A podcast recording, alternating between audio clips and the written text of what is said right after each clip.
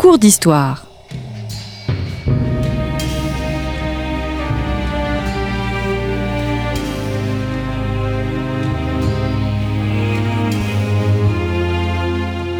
On retrouve Christophe Dickès. Chers auditeurs, bonjour, bonjour à toutes et à tous et bienvenue sur Storia Voce. Nous nous retrouvons cette semaine pour la dernière partie de notre série consacrée à l'Empire ottoman. Nous avons défini il y a deux semaines cet empire. Nous avons vu ensuite l'apogée de l'époque ottomane, la suprématie impériale de 1453, chute de Constantinople à 1574 avec les grands règnes de Mehmed II et aussi de Soliman le Magnifique. Et enfin, nous voyons la période qui s'étend de 1574 1574 à 1699, une période généralement considérée comme un temps de déclin. Olivier Bouquet, bonjour. Bonjour. Merci d'avoir répondu à notre invitation. Pourquoi l'Empire ottoman Tel est le titre de votre ouvrage, Six siècles d'histoire, un ouvrage absolument magistral paru euh, dans, chez Folio dans la collection euh, Histoire, vous êtes professeur à l'Université Paris-Cité et membre senior de l'Institut universitaire de France. Alors, Olivier Bouquet, la période qui va de 1574 à la fin du XVIIe siècle est moins fréquentée par les historiens. On préfère bien évidemment la grandeur, le temps de la suprématie impériale.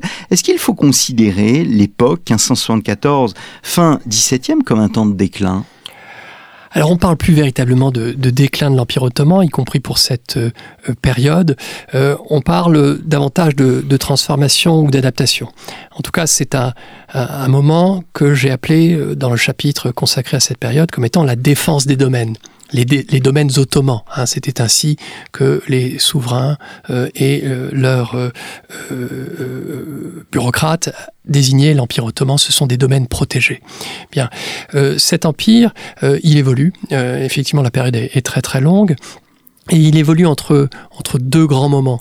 un moment qui est celui du règne enfin de l'après Soliman le Magnifique et de son fils euh, euh Sélim II, c'est l'époque des, dernières grandes conquêtes. On verra qu'il y en a, d'autres, mais euh, par exemple 1571, c'est sous Sélim II la conquête euh, de Chypre, qui est à l'origine de la construction l'une des plus belles mosquées ottomanes et l'une des plus belles mosquées du grand architecte Mimar Sinan, la Sélimiye, euh, euh, qui existe encore aujourd'hui euh, à Edirne. Donc cette époque que l'on a caractérisée comme une époque de déclin est finalement, d'un point de vue architectural, encore une époque très impressionnante. Je renvoie également à la magnifique mosquée bleue hein, qui est construite au, début du XVIIe siècle. Mais si l'on regarde les choses d'un point de vue également militaire, on voit que les armées ottomanes sont des armées qui continuent d'être euh, puissantes, d'être efficaces, qui assurent des conquêtes, euh, euh, qui par exemple reprennent Bagdad en 1638, qui euh, conquiert la Podolie. Alors, il est question de la Podolie aujourd'hui, puisqu'on parle beaucoup de, l'Ukraine, c'est-à-dire une région euh, euh, située au sud-ouest de l'Ukraine, et il s'y installe jusqu'en 1699. 1699, les choses changent. Les choses changent chez le traité de Karlowitz, et c'est la première fois, c'est quelque chose de, symboliquement très important, on en parlait la semaine dernière, on parlait de la diplomatie, c'est la première fois qu'un sultan ottoman reconnaît de manière bilatérale sa défaite. Hein, il y a eu des traités dans l'histoire ottomane, des traités euh, qui ont marqué euh, des pertes territoriales. Mais c'est la première fois que le sultan ottoman est contraint euh, de se considérer comme un égal des autres souverains. Hein. c'est la première fois qu'il intègre le jeu diplomatique européen, le jeu des négociations multilatérales, et que l'État ottoman devient finalement aux yeux euh, euh, des Ottomans eux-mêmes, un État parmi d'autres États européens, euh, mais aussi moyen-orientaux. Alors, revers extérieur, mais il y a aussi des crises intérieures. Je souhaiterais commencer par le gouvernement de l'État. Est-ce qu'on assiste à un affaiblissement des, des institutions? Et si oui, comment se caractérise cet affaiblissement? Alors, il y a un affaiblissement indéniable des institutions, euh, des institutions euh, centrales. D'abord, il y a beaucoup plus de révoltes qu'avant. Il y a une grande révolte qui éclate en, 1589 euh, et qui est l'une des premières grandes révoltes lancées par les janissaires. Les janissaires sont des troupes du sultan ottoman, des troupes absolument indispensables à, à, la poursuite des, des, conquêtes. Et ces révoltes sont, sont dramatiques à telle enseigne que le souverain Osman II est en 1622 mis à mort d'une manière extrêmement, extrêmement violente et, brutale. il est écartelé, il est émasculé et sa personne est profanée. Nous parlions la semaine dernière de, du caractère sacré de, la personne du sultan. Il y a une sacralité du corps politique ottoman et donc il y a une sacralité du corps du sultan. C'est la première fois qu'un sultan comme ça est, est mis à mort et il faut ensuite que les que les, les souverains, euh, enfin euh, les souverains, euh, les successeurs d'Osman II et leurs jurisconsultes, les, les oulémas, justifient d'une certaine manière a posteriori cet acte atroce. Bon. Il y a également le harem. Hein, le harem est une figure euh, du déclin ottoman. On a beaucoup souligné euh, euh, le renforcement du pouvoir des sultanes, hein, c'est-à-dire des femmes du harem. Et à juste titre, on a montré que finalement, le pouvoir s'était déplacé pendant plusieurs décennies au milieu du XVIIe siècle de la sublime porte, hein, c'est-à-dire euh, euh, des bureaux du grand vizir euh, au harem euh, impérial, hein, euh, des, euh, des validés sultanes, c'est-à-dire des mères de sultans euh, et des épouses de sultans ou des concubines même, euh, eh bien, ont un rôle politique euh, primordial. Donc, d'une certaine manière, il y a euh, effectivement un affaiblissement, un dérèglement des institutions, mais en même temps, euh, certaines institutions se, se développent, s'adaptent, les institutions fiscales, l'institution de, de l'affermage euh, connaît euh, un, renforcement, euh, et euh, les armées, euh, je, viens de le dire, mais je le répète, c'est important, euh, euh, euh s'adaptent euh, au fait que désormais, euh, par exemple l'Empire des Habsbourg est capable de mobiliser une infanterie aussi importante euh, que euh, l'infanterie euh, ottomane. Donc il y a d'une certaine manière une adaptation à l'époque moderne euh, de euh, l'État ottoman au XVIIe siècle, mais également au XVIIIe siècle. Vous prenez une expression, cher Maurice Druon, vous parlez des rois maudits. Oui, il y a des rois maudits parce que euh, au total, euh, je l'ai déjà dit, euh, je crois lors de la première notre premier échange, on a 36 sultans, enfin Bey et sultan, 36 souverains ottomans et parmi ces, souverains, vous trouvez des figures exceptionnelles. Euh, nous avons parlé de, de Mermet II, nous avons parlé de Soliman, mais on trouve également, alors peut-être davantage à cette époque, et les chroniqueurs ont insisté là-dessus, euh, euh, des souverains qui se replient dans les parties intérieures de leur palais. Certains souverains ne sortent plus euh, euh, du tout du, du palais. Ils vivent plusieurs mois sans que sans que ils cherchent à, à se montrer à leur à leur leur sujet et euh, comme Suétone, comme chez Suétone pour l'Empire romain, euh, on a mis en avant euh, effectivement une sorte de, dégénérescence euh, du règne ottoman, étant donné en plus que c'est la même dynastie. Hein, euh, ça aussi nous l'avons dit, hein, c'est une dynastie patrilinéaire et d'une certaine manière les Euh, euh, les historiens dès le XVIIIe siècle euh, des gens comme Gibbons ont vu dans le dérèglement des institutions centrales dans l'importance du harem l'affaiblissement des janissaires le signe d'un affaiblissement de, de la dynastie ottomane. C'est un état en crise sur le plan économique aussi? Alors c'est un état qui a de plus en plus de mal à euh, euh, euh, faire rentrer l'argent. Pourquoi? Parce que, surtout à partir de 1699, les territoires se, se réduisent considérablement. Réduction territoriale veut dire réduction du nombre de foyers fiscaux. Et c'était un État qui jusqu'ici était centralisé, fonctionnait sur, autour de l'institution notamment du Timar, c'est-à-dire le fait que vous aviez une association très étroite entre la conquête militaire et le prélèvement de l'impôt dans, les, dans territoires ottomans. Plus l'Empire s'est étendu, moins il a pu euh, mettre en place ce système de, de Timar. Et euh, euh, vous n'avez pas, par exemple, de, Timar en Égypte. Le seul système centralisé de l'impôt qui se soit développé dans la région du croissant fertile, c'est à Alep. Dans d'autres régions, le prélèvement de l'impôt est beaucoup plus difficile à mettre en œuvre l'impôt donc rentre moins. En plus de cela, les, dépenses militaires euh, sont considérables, de plus en plus importantes parce qu'il faut recourir à une armée de conscription, il faut faire appel à euh, des mercenaires étrangers et il faut, euh, il faut les, les rétribuer. Vous parlez euh, d'ailleurs d'une militarisation des campagnes. Qu'entendez-vous par là?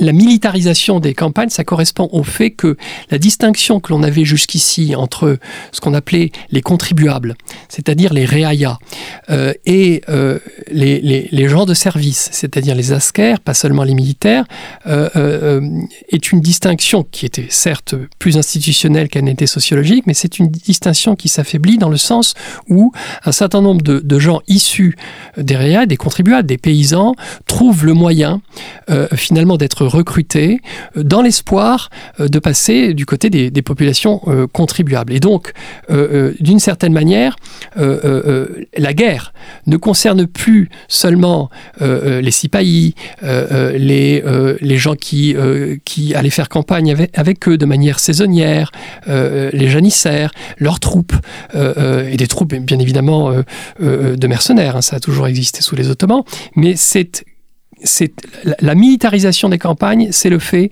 que euh, euh, dans les campagnes, euh, euh, de plus en plus de, euh, de gens qui se trouvent dans des situations soit difficiles, soit qui imaginent pouvoir, après une campagne militaire, obtenir un changement de statut, ces gens-là participent davantage à l'effort de guerre. Hmm. Alors vous avez évoqué l'extension malgré tout, malgré les défaites militaires.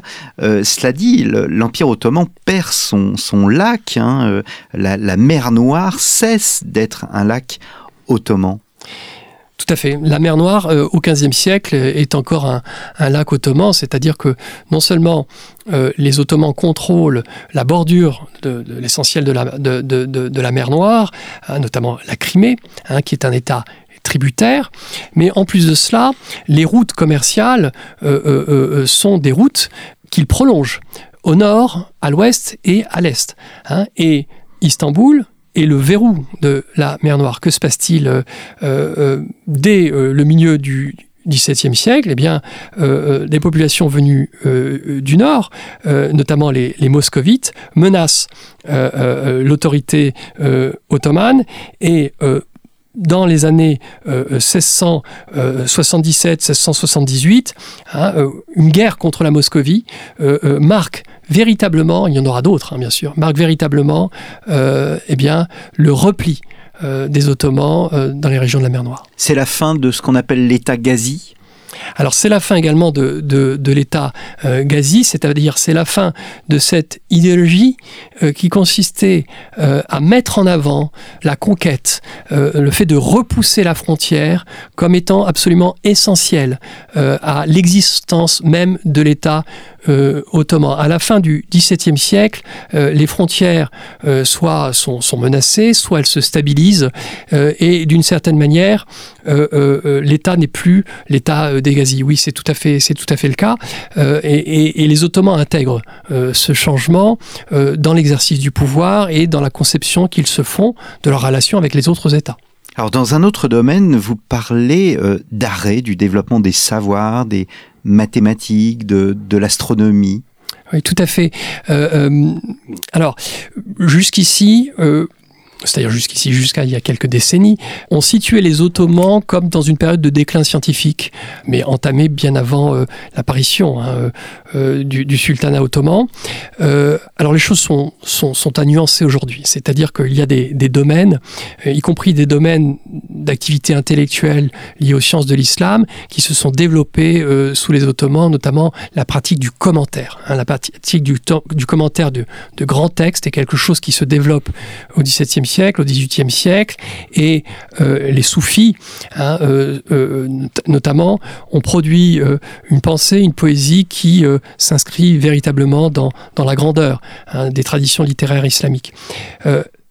D'autres traditions, qui sont des, des traditions euh, euh, liées euh, aux mathématiques, à, l'algèbre, mais aussi à, l'astronomie, sont des traditions qui sont qui s'affaiblissent dans la seconde moitié du XVIIe siècle, alors même que d'autres savoirs se forment. hein. C'est pour ça qu'il ne faut pas parler d'une période de déclin. Par exemple, le savoir cartographique, la connaissance de la géographie notamment avec un grand traité qu'on appelle le, traité du Djihan Nouma, produit par l'un des grands, grands euh, géographes euh, de l'Empire ottoman, à savoir Khatib Djelebi, sont, sont des traités qui véritablement ont, une, une, grande richesse, y compris pour les spécialistes de cartographie encore aujourd'hui. bon, les, choses, les choses véritablement évoluent, mais ce qui est certain, c'est qu'au XVIIe siècle, l'intérêt euh, des Ottomans pour euh, euh, les sciences européennes, et pas seulement militaires, ne cesse de se développer. Hmm. Donc tout n'est pas si noir. Il y a aussi des périodes de régence qui sont assurées par euh, euh, les valides sultans. Euh, D'ailleurs, je ne sais pas si je prononce bien. Validés sultans, oui, oui, les maires de sultans. Voilà. Des vizirs aussi de renom comme euh, Sokolou Mehmed. Exactement. Hmm. Sokolou Mehmed, qui est en tout début de période, euh, qui est un, vizir qui a la particularité d'avoir régné sous trois sultans successifs. Et puis il y a les fameux Keprulu, hein, une famille de grands vizirs, six grands vizirs au total. Ça c'est quelque chose d'assez exceptionnel. Vous avez des des, familles de grands vizirs. Nous le disions euh, lors de la première euh, rencontre, euh, il n'y a pas de noblesse ottomane, il n'y a pas de noblesse d'État, mais vous avez eu malgré tout de grandes familles de serviteurs ottomans. Et les Keprulu, dans la seconde moitié du XVIIe siècle, ont entrepris des, des efforts, des efforts qui font que finalement la la distinction de la sublime porte, hein, la sublime porte, c'est l'administration du grand vizir, en dehors du divan impérial, s'établit euh, euh, sous euh, leur grand vizir. Hmm. Est-ce que l'imprimerie va imprégner l'Empire ottoman? Alors l'imprimerie, c'est quelque chose d'absolument central, surtout au début du XVIIIe siècle, parce que c'est la première fois qu'une entreprise menée par euh, un renégat, Ibrahim Muteferrika, euh, euh, conduit à la production d'imprimés en langue turque ottomane. Il y avait des imprimés hein, dans l'Empire ottoman dans les, siècles précédents, mais c'était des imprimés qui soit venaient d'ailleurs, de Venise par exemple, soit étaient produits par des non-musulmans. Hein, euh, des Bibles notamment, des écrits euh, euh, religieux ou des traités scientifiques. La nouveauté avec le, le, XVIIIe siècle, le début du XVIIIe siècle, et ensuite il faut attendre la fin du XVIIIe siècle, c'est que l'imprimé devient désormais la source d'un savoir qui est tourné vers non seulement vers, vers l'Occident, mais également vers les disciplines islamiques. Hum, sur le plan économique aussi, on voit apparaître de nouveaux produits? Oui, de nouveaux produits. Alors des produits qui concerne notre consommation euh, quotidienne, car euh, euh, le, le, le, thé, le, café, alors le thé beaucoup moins, mais le café et le tabac, par exemple, voilà, sont, mm. sont les deux grands produits du XVIIe siècle. Et les Ottomans, qui n'ont consommé quasiment pas au début du XVIIe siècle, deviennent à la fin du XVIIe siècle de grands consommateurs de café, de grands consommateurs de, de tabac, et également des s'intéressent pardon de, de, de, plus en plus aux innovations technologiques euh, euh, européennes au XVIIIe siècle, notamment au mobilier, aux pendules, aux horloges. Hein. donc vous avez euh, une société nouvelle avec un intérêt pour des, des, biens de prestige, mais aussi des biens de consommation courante. Donc nous sommes plus dans une période de mutation, de consolidation, de réorientation Exactement, exactement, c'est tout cela. Euh, en tout cas, euh, on ne peut parler de déclin que concernant un certain nombre de cycles économiques ou de cycles démographiques. Il faut avoir véritablement une, euh, une vision ciblée, assez précise de ce qui finalement se développe et de ce qui, en revanche, s'affaiblit. Eh bien, merci Olivier Bouquet d'être revenu à notre micro. Je rappelle le titre de votre ouvrage, Pourquoi l'Empire ottoman, six siècles d'histoire, paru chez Folio. Et euh, chers auditeurs, si vous n'avez pas écouté les deux émissions précédentes, courez sur notre site internet storiavoce.com. Il me reste à vous remercier pour votre fidélité et je vous donne rendez-vous la semaine prochaine pour un nouveau euh, cours d'histoire. Si mes souvenirs sont bons, nous partirons au XXe siècle. Merci beaucoup et à très bientôt.